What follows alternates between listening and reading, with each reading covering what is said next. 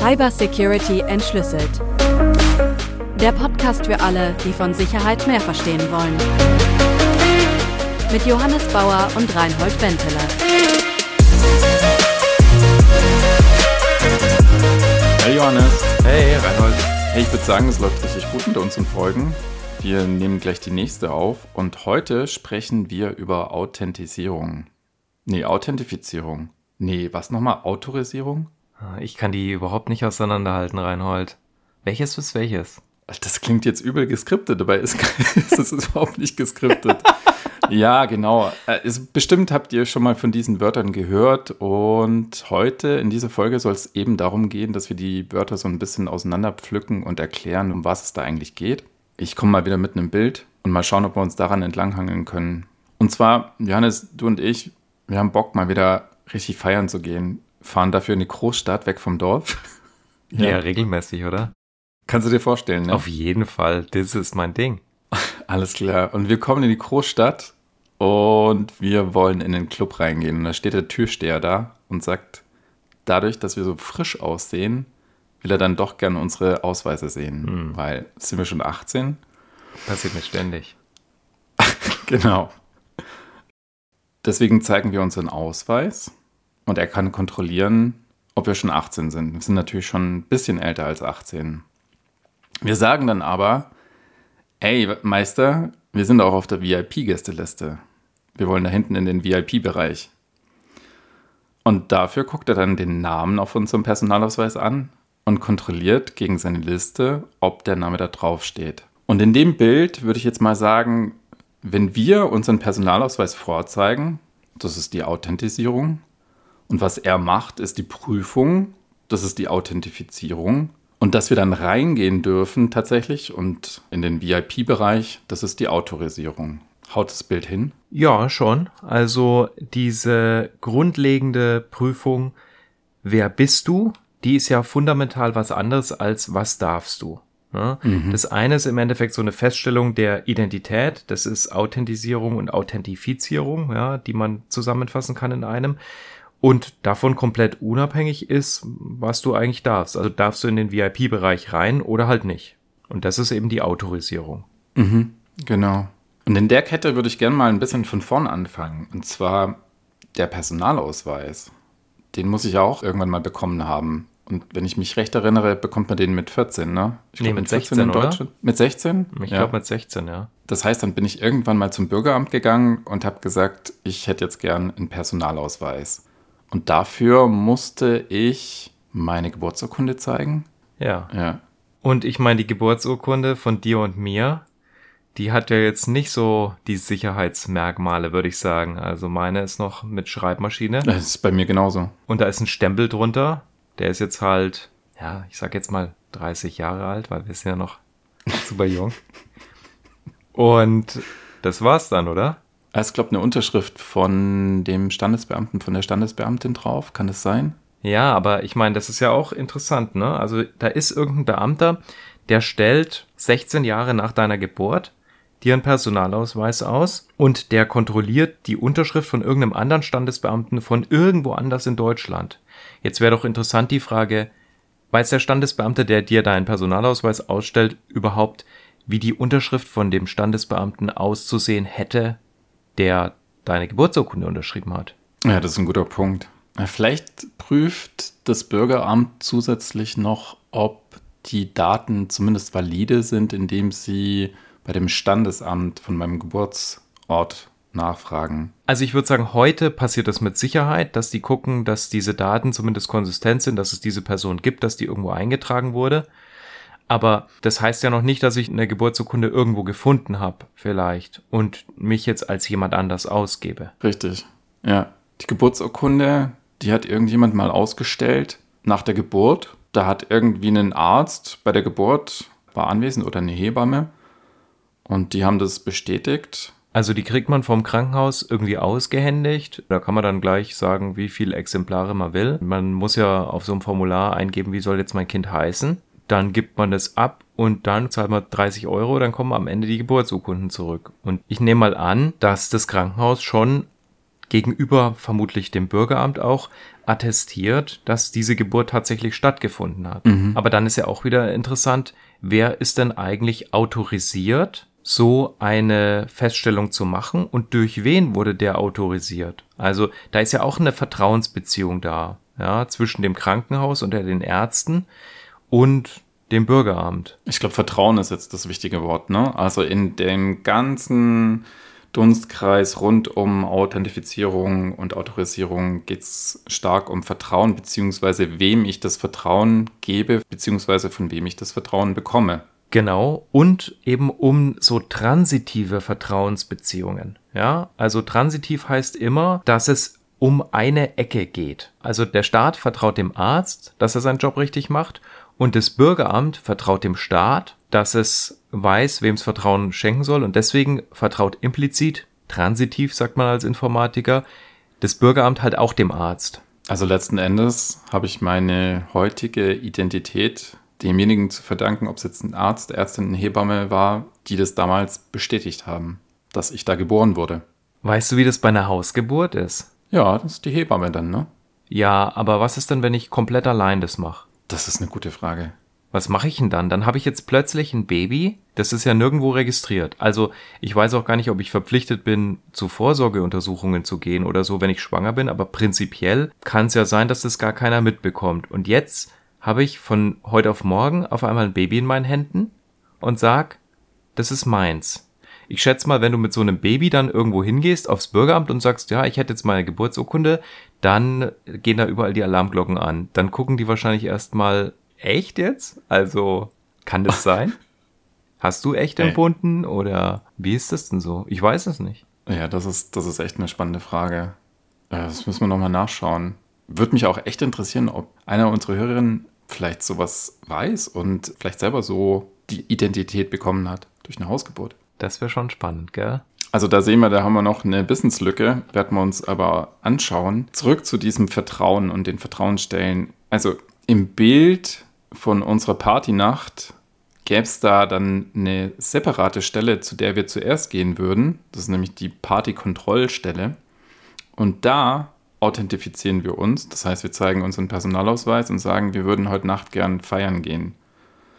Und dann kriegt man einen Stempel auf, auf die Hand. Mit diesem Stempel kommen wir in jeden Club rein. Genau, weil im Endeffekt dieser Stempel dann als Surrogat dient. Also das bedeutet, du hast ein Ersatzmerkmal, das irgendwas attestiert. Eine Stelle hat einmal diese Prüfung gemacht, diese Authentifizierung gemacht und die gibt dir was, mit dem du dich jetzt wiederum ausweisen kannst. Und das ist auch wieder eine transitive Vertrauensbeziehung, weil im Endeffekt die Türsteher an den Clubs, die vertrauen ja der Partykontrollstelle und die Partykontrollstelle, die vertraut wiederum auf Merkmale von deinem Ausweis, die ja die Regierung dir ausgestellt hat. Und deswegen vertraut implizit, transitiv eben der Türsteher eben drauf, dass in deinem Ausweis drin steht, dass du schon mindestens 18 Jahre alt bist. Genau, und da ist halt einfach der wichtige Punkt, dass dann eben an diesen Clubs ich nicht nochmal meinen Personalausweis vorzeigen muss, nicht nochmal der Türsteher den Personalausweis kontrolliert, sondern eben das dadurch erledigt wurde, dass bei der zentralen Partykontrollstelle das einmal gemacht wurde und eben alle Clubs diesem Stempel vertrauen. Und das hat halt auch einen angenehmen Privatsphäre-Nebeneffekt, weil es bedeutet nämlich, ob ich so ein Armbändchen rum hab oder nicht. Das ist im Endeffekt so eine binäre Sache. Ja, das hast du entweder dran, eins, oder das hast du halt nicht dran, null. Die einzige Information, die das trägt, ist, bist du größer gleich 18 Jahre oder nicht. Und das ist ja auch das Einzige, was für die Clubs relevant ist. Wenn du dir jetzt aber überlegst, du musst an dem Club, an dem Eingang deinen Personalausweis vorzeigen, da verrätst du eigentlich viel mehr, dass du eigentlich gar nicht verraten willst. Du willst nicht verraten deinen Vornamen, Nachnamen, Titel, wo du wohnst, wie groß du bist, deine Augenfarbe steht da drauf, ab wann wurde der ausgestellt, wie lange ist der gültig, von welcher Stelle wurde der ausgestellt. Das geht dir eigentlich gar nichts an, aber das könnten die theoretisch mitlesen und mit überprüfen. Und wenn du im Endeffekt so eine Stelle einführst, die diese Prüfung macht, dann hat natürlich diese prüfende Stelle immer noch genau diesen unangenehmen Privacy-Nebeneffekt. Aber ab diesem Zeitpunkt hast du halt nur noch das Bändchen oder halt nicht. Und dann ist es egal, wer du bist oder wo du wohnst. Da geht's dann nur noch drum, bist du 18 Jahre oder älter oder halt nicht. Und jetzt hätte ich das gern in der digitalen Welt. Das ist so, also wenn ich jetzt ein neues Konto eröffne oder irgendwie eine andere Dienstleistung in Anspruch nehme, wo es um meine Identität geht, dann muss ich immer noch dieses Web-Ident-Verfahren machen. Also ich meine, immerhin muss ich schon mal nicht zu einer Stelle hingehen und mich da persönlich vorstellen und so weiter.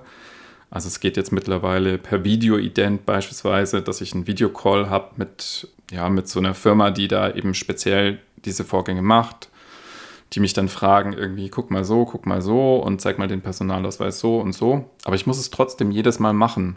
Das heißt, das fehlt mir noch, diese zentrale Stelle, bei der ich eben das einmal digital da meine Identität äh, hinterlegen konnte und dann eben sagen kann, okay, hier, schaut doch mal, das ist schon erledigt, greift mal drauf zu. Mm, naja, das stimmt ja nicht ganz, würde ich sagen. Also prinzipiell gibt's ja so eine Stelle schon. Mit dem elektronischen Personalausweis hast du ja die Möglichkeit, auch kryptografisch zu beweisen, dass du diesen Personalausweis hast.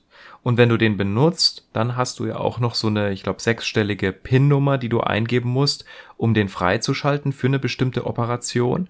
Das beweist dann auch, dass du den Personalausweis nicht einfach gefunden hast. Aber jetzt muss natürlich zusätzlich irgendwie noch geprüft werden, wenn du ein Konto eröffnest. Also derjenige, der diesen Personalausweis mitbringt und diese PIN weiß, will der jetzt eigentlich auch wirklich ein Konto öffnen? Hast du in der letzten Zeit mal ein Postident-Verfahren gemacht? Ja, das war nicht Postident, sondern so ein Videoident-Verfahren und das war tatsächlich eine Kontoeröffnung bei so einem Broker. Und da war das so, ja genau. Also es ging so, ich glaube, fünf Minuten oder so, ging relativ schnell. Und ich musste halt den Personalausweis aus verschiedenen Perspektiven zeigen, weil da eben dann auch ähm, Holog Hologramme, nennt man das so, mhm. drauf sind, um auch zu zeigen, dass es eben keine Fälschung ist und so weiter. Ja, ja. Du auch? Genau, ja, ich hatte das auch. Also genau, das ist der eine Schritt und das ist ja auch interessant, wenn man da mal kurz drüber spricht, ne? Die wollen, dass du diesen Personalausweis vor der Kamera so hin und her kippst, dass sie diese Hologramme erkennen können. Aber was ist denn jetzt das Besondere an diesen Hologrammen eigentlich? Naja, die sind schwer zu fälschen. Genau. Also es ist wieder dasselbe wie bei diesem Kopierschutz, ne, was wir hatten. Das ist genau dasselbe eigentlich. Diese Lupe, von der du erzählt hast, die man vor seinem Monitor halten muss, die so schäbig funktioniert hat nur. Ja, das ist auch was, was schwer zu replizieren ist und so Hologramme in so eine Karte einzubringen, ist vermutlich halt auch nicht so leicht, dass die eben genau so aussehen. Und die andere Sache, weiß ich nicht, ob du das auch machen musstest, aber musste ich mit meinen Händen, mit meinen Fingern vor meinem Gesicht rumfuchteln. Haben sie dich das hm, auch gefragt? Mm, ja, ich glaube, ja. Ja, ja, ja. Wenn ich mich recht erinnere, ja. Wozu war denn das gut? Naja, also meine Vermutung ist, dass das gegen Deepfakes ist. Also wenn ich einen Filter auf mein Gesicht lege, das macht, dass ich so aussehe wie du, dann, das kennt man ja, also ich auf meinem Instagram-Kanal filter mich ja grundsätzlich nur, damit ich 20 Jahre jünger aussehe. Deswegen und, hast du so viele Follower. Genau, genau. Und manchmal, wenn ich halt ein bisschen blöd gucke, dann glitscht der Filter so ein bisschen. Und dann sieht man, dass ich halt eigentlich schon vielleicht ein, ein oder zwei Jahre älter bin als 30. Und das ist das, was sie provozieren wollen äh, wenn du mit den Fingern da vor deinem Gesicht rumfuchtelst, dass wenn ein Filter mhm. drauf liegt, dass der dann glitscht und dann sagen die, nee, nee, nee, hier brechen wir jetzt mal ab. Ja, ist die Frage, wie lange das noch so funktioniert. Ne? Also je besser die Technologie oder die CPU-Power, desto besser wird dann auch das. Ne? Genau. Also das ist super ja. spannend, ne? Diese Filter, dass sie so glitschen, ist ja jetzt eigentlich nur so ein Seiteneffekt, weil es halt schwer zu machen ist, aber mit genug krimineller Energie und mit genug Ressourcen, mit einer dicken Grafikkarte und so, mhm. müsste sich das eigentlich schon auch technisch lösen lassen. Apropos Vertrauen, in dem Moment fand ich es ein bisschen schräg, weil ich ja dann eben dieser Firma vertraut habe, dass die mit meinen Daten gut umgehen. Ne? Also dass die mhm. mal den, den Videostream nicht aufzeichnen und dass die das Foto von meinem Personalausweis dann auch wieder wegschmeißen oder nicht behalten sondern eben nur die Info durchgeben, ja, okay, ist autorisiert. Also ich meine, das ist dieses Thema, was immer wieder aufkommt, dass du eigentlich da Daten rausgibst, die du eigentlich nicht rausgeben willst. Ich musste letztens in der ARD Mediathek oder so meine Personalausweisnummer eingeben, und zwar diesen kompletten Code, damit ich schon vor 22 Uhr die Filme ab 16 gucken kann. Ja, also mhm. dieses ganz, ganz jugendgefährdende Material, was die öffentlich-rechtlichen da so typischerweise verbreiten, damit ich mir das harte Zeug anschauen kann. Also den Tatort zum Beispiel und so. Und das ist natürlich auch interessant, weil da war mir schon unwohl dabei. In dieser Nummer, die ist relativ sensitiv, aber das, was die eigentlich nur angeht, wo die eigentlich nur berechtigt sind, zu wissen, ja oder nein, ist, bin ich denn jetzt 16 oder nicht? Und das ist natürlich ein Thema, über das sich viele schlaue Leute auch schon ganz lange Gedanken gemacht haben. Und das heißt Zero Knowledge Proofs. Da muss ich zugeben, ich weiß gar nicht, was der deutsche Begriff dafür ist, aber im Endeffekt ist es ein Beweis, dass ein bestimmtes Merkmal erfüllt ist und wie bei dem Armbändchen ist dieser Beweis vollkommen digital. Der ist entweder wahr oder falsch. Und du hast keine zusätzliche Information, die du eben rausgeben musst. Ne? Also, um bei diesem Altersbeispiel zu bleiben, ich könnte mit einem Zero-Knowledge-Proof beweisen, dass ich 18 bin, ohne das Geburtsdatum eben rauszugeben. Also derjenige, der diese Authentifizierung durchführt, der würde nur lernen, bin ich 18 oder älter oder halt nicht, aber der würde nicht lernen, wann ist mein Geburtstag zum Beispiel. Ja, und er würde nicht mal wissen, dass es du bist. Ne? Also das ist ja dieses, ohne deine Identität zu kennen, es geht einfach nur um den Fakt, um diesen binären Fakt, bin ich älter als 18 oder älter als 16 oder eben nicht. Genau, der würde nichts anderes lernen, was auf meinem Perso steht. Kein Namen, keine Gültigkeit von dem Datum, ne? Wobei, das wäre vermutlich in diesem Zero-Knowledge-Proof natürlich mit drin. Bin ich über 18 und ist mein Ausweis noch gültig zu dem Zeitpunkt, zu dem geprüft wird? Ja, das macht ja auch Sinn aber keine zusätzliche Information. Lass uns mal vom Personalausweis wieder wegkommen. Im Internet, wenn ich mich da bewege und beispielsweise mich bei Diensten anmelde oder sowas, dann gibt es ja immer die Option, mich beispielsweise mit meinem Google-Account oder mit meinem Facebook-Account anzumelden. Das hat ja den Vorteil, dass ich mich nicht bei jedem Dienst neu voll registrieren muss, sondern dass ich dann auf die Daten, die ich schon bei Google hinterlegt habe, wie beispielsweise meinen Vornamen, Nachnamen und so weiter, also diese Metadaten, dass ich die übertragen kann, also dass ich sagen kann, okay, bei dem neuen Dienst, wo ich mich registriere, übernimm einfach mal die Daten. Hat auch den Vorteil, dass derjenige, der den Dienst anbietet, also wie beispielsweise ein Webshop, davon ausgehen kann, hier handelt es sich um einen validen Account, da ist eine Person hinter mit der entsprechenden E-Mail-Adresse und äh, mit einem Passwort, mit dem er sich anmeldet, vielleicht sogar noch eine Handynummer die hinterlegt ist, zwecks zweiten Faktor, haben wir auch schon mal besprochen. Welche Protokolle stecken denn dahinter, hinter diesem Vorgang? Naja, im Internet ist es hauptsächlich das OAuth 2.0 Protokoll. Das ist also ein Protokoll, das bestimmte, ja, man sagt Flows, also bestimmte Abläufe definiert, wie Webseiten miteinander kommunizieren, die miteinander prinzipiell erstmal nichts zu tun haben. Also jeder, der eine Webseite programmiert, kann Google als einen Authenticator mit einbinden und das verwendet eben dieses OAuth 2.0 Protokoll beziehungsweise Protokolle, die auf OAuth 2.0 aufbauen, wie zum Beispiel OpenID Connect. Also das sind da die Begriffe, die verwendet werden. Und das ist aber, ja, das ist ein bisschen verwirrend. Es gibt da auch mhm. diverse Vorläuferprotokolle, die alle tot sind und es gibt auch für sage ich mal, Unternehmensszenarien nochmal andere Protokolle, Kerberos zum Beispiel, die ähnliche Sachen machen, nur ganz anders. Würde ich jetzt einfach mal weglassen, aber ich sage jetzt mal, alles, was im Internet so für so eine Single Sign-On-Authentifizierung verwendet wird, das verwendet im Endeffekt OAuth 2.0. Ja, ich finde es auch gut, wenn wir jetzt hier nicht versuchen, Protokolle im Podcast zu erklären. Eine Sache, die mir dabei aufgefallen ist, ich muss zugeben, mir als User fällt es schwer wirklich nachvollziehen zu können, welche Daten da übermittelt werden. Ich meine, da gibt es dann schon immer so eine Seite, so von wegen, wir teilen diese und diese Daten oder sowas. Aber wenn das dann nur abstrakt beschrieben wird, im Sinne von, wir teilen deine Kommunikationsdaten oder sowas, also wie man mich erreichen kann oder so, weiß ich jetzt nicht, ob da meine E-Mail-Adresse oder meine Handynummer oder sowas geteilt werden. Ich weiß nicht, wie es dir da schon mal erging oder ob du es schon mal gesehen hast. Das ist nur ein Beispiel. Oder deine persönlichen Daten oder sowas. Ja, was ist denn damit gemeint? Das mhm. heißt, also ich sehe bei diesen Vorgängen, sehe ich nicht bis hinunter aufs einzelne Datum, wo ich dann sagen kann, okay, die können meinen Vornamen haben, aber ich will nicht, dass die meinen Nachnamen haben. Das ist richtig und du hast ja da auch keine Auswahlmöglichkeit. Also du kannst ja nicht sagen, ich will das limitieren, was ein Dienst bekommt. Das ist so eine Friss- oder Stirb-Sache. Du kannst entweder sagen, mhm. ja, okay, ich will das und dann werden alle Sachen, die der Dienst eben angefordert hat, übermittelt oder du kannst sagen nein und dann kommst du halt auch nicht rein. Dann kannst du es halt auch nicht nutzen. Weißt du, was ich auffällig finde bei diesen ganzen Registrierungsvorgängen? Das ist nämlich, dass eigentlich immer die gleichen dran stehen. Also ich kann mich entweder einloggen mit Google, mit Facebook, Apple immer mal wieder. Hm, was anderes fällt mir jetzt nicht so ein. Aber das sind einfach immer große Konzerne, meistens amerikanische Konzerne. Gibt es denn da nicht eine Alternative zu diesem Art Monopol? Naja, prinzipiell kannst du natürlich auch selber den Reinhold Bentele Authentisierungs- und Autorisierungsdienst aufmachen. Und die Frage ist jetzt aber nur, wenn ich jetzt meinen Johannes Bauer Werkzeugbedarf Webshop eröffne, vertraue ich dir genug, dass du diese Prüfung gut machst. Dann kann ich dich als Authentisierungsdienstleister einbinden bei mir. Aber das Problem ist halt, die meisten Webshops, die haben halt zwei Probleme. Die wollen was nehmen, was viele Leute haben. Und viele Leute haben halt einen Google-Account oder einen Apple-Account.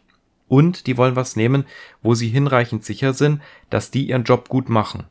Und das kann man halt bei Google oder bei Apple schon einigermaßen sein, dass die sich da Mühe geben, das korrekt zu implementieren und da nicht falsche Informationen rausgeben. Aber es ist problemlos möglich, so einen eigenen Authentisierungsdienst zu gründen.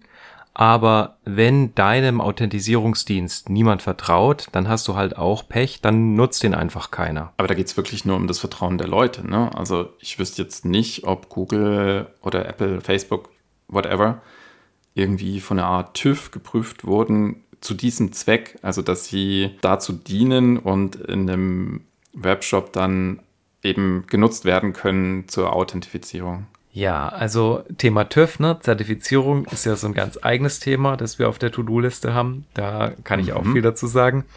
Aber prinzipiell ist es so, nee, das, da braucht es natürlich keine dritte Partei, die das irgendwie validiert. Die Frage ist nur, wenn ich meinen Webshop programmiere, vertraue ich Google oder nicht? Und eine Sache, der ich mitvertraue, ist, und das hatten wir ja auch schon bei dieser Staatstrojaner-Folge, implizit die Jurisdiktion, unter die das Unternehmen fällt. Mhm. Also wenn das die USA sind und die USA zwingen jetzt Google dazu, ein Authentisierungstoken rauszugeben, der gefälscht ist, dann müssen die das halt einfach machen. Und mit diesem, sage ich jetzt mal, Passierschein können die sich dann als Reinhold Bentele zum Beispiel anmelden in Foren, die Google Single Sign-Ons akzeptieren. Und da kann im Endeffekt auch Google nichts dafür. Das ist eine Sache, das haben die Amerikaner so entschieden, dass sie da halt das, diese Macht haben wollen und dass Google da auch niemandem Bescheid geben darf. Jetzt hat man es in unserem bisherigen Gespräch und in den Beispielen von natürlichen Personen, ne? also wie wir uns identifizieren gegenüber Personen oder gegenüber Diensten. Es gibt jetzt aber auch noch den anderen Fall, dass Daten sich authentifizieren. Welche Fälle sind das und wie geht das? Ja, also grundsätzlich haben wir eine Authentisierung von Daten überall, wo wir sichere Kommunikation haben wollen. Also wir haben ja schon öfter dieses TLS-Protokoll, das Sicherheitsprotokoll des Internets, Transport Layer Security erwähnt und das erfüllt mehrere Sicherheitsziele. Es gibt drei große Sicherheitsziele in der IT-Security. Das, die werden oft als CIA Triad bezeichnet. Ja, das hat mit dem CIA jetzt nichts zu tun, sondern das ist Confidentiality, also die Vertraulichkeit, sie steht für Integrity, und äh, die Availability, das ist das A. Und diese Vertraulichkeit und die Datenintegrität, ja, das sind zwei ganz zentrale Sicherheitsziele. Also das eine bedeutet, niemand kann es mitlesen und das andere bedeutet, niemand kann die Daten verändern, sodass diese Veränderung vom Empfänger nicht erkannt werden kann. Können natürlich trotzdem authentisierte Daten verändert werden, aber diese Veränderung fällt dann eben auf. Und das passiert mit Hilfe von Authentisierungsalgorithmen.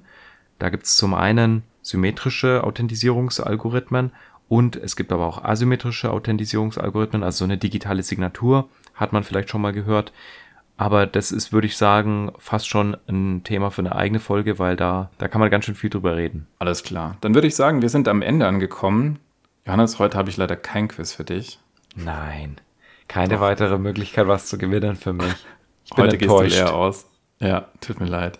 Aber was ich wirklich gern wissen möchte, ist von unseren Hörern, ob sie auch diese Dienste nutzen, wie beispielsweise Login mit Google oder Login mit Facebook oder sowas, oder ob sie eher sagen, nee, davon halte ich Abstand, ich registriere mich da einfach jedes Mal neu, so wie ich es für richtig halte. Das würde mich echt interessieren. Also es ist ja so eine Convenience-Sache und ja, wie, wie stark das in Gebrauch ist. Johannes, dann würde ich sagen, wir hören uns demnächst wieder zur nächsten Folge. Genau, bis ganz bald. Tschüss, Reinhold. Mach's gut. Ciao, tschüss.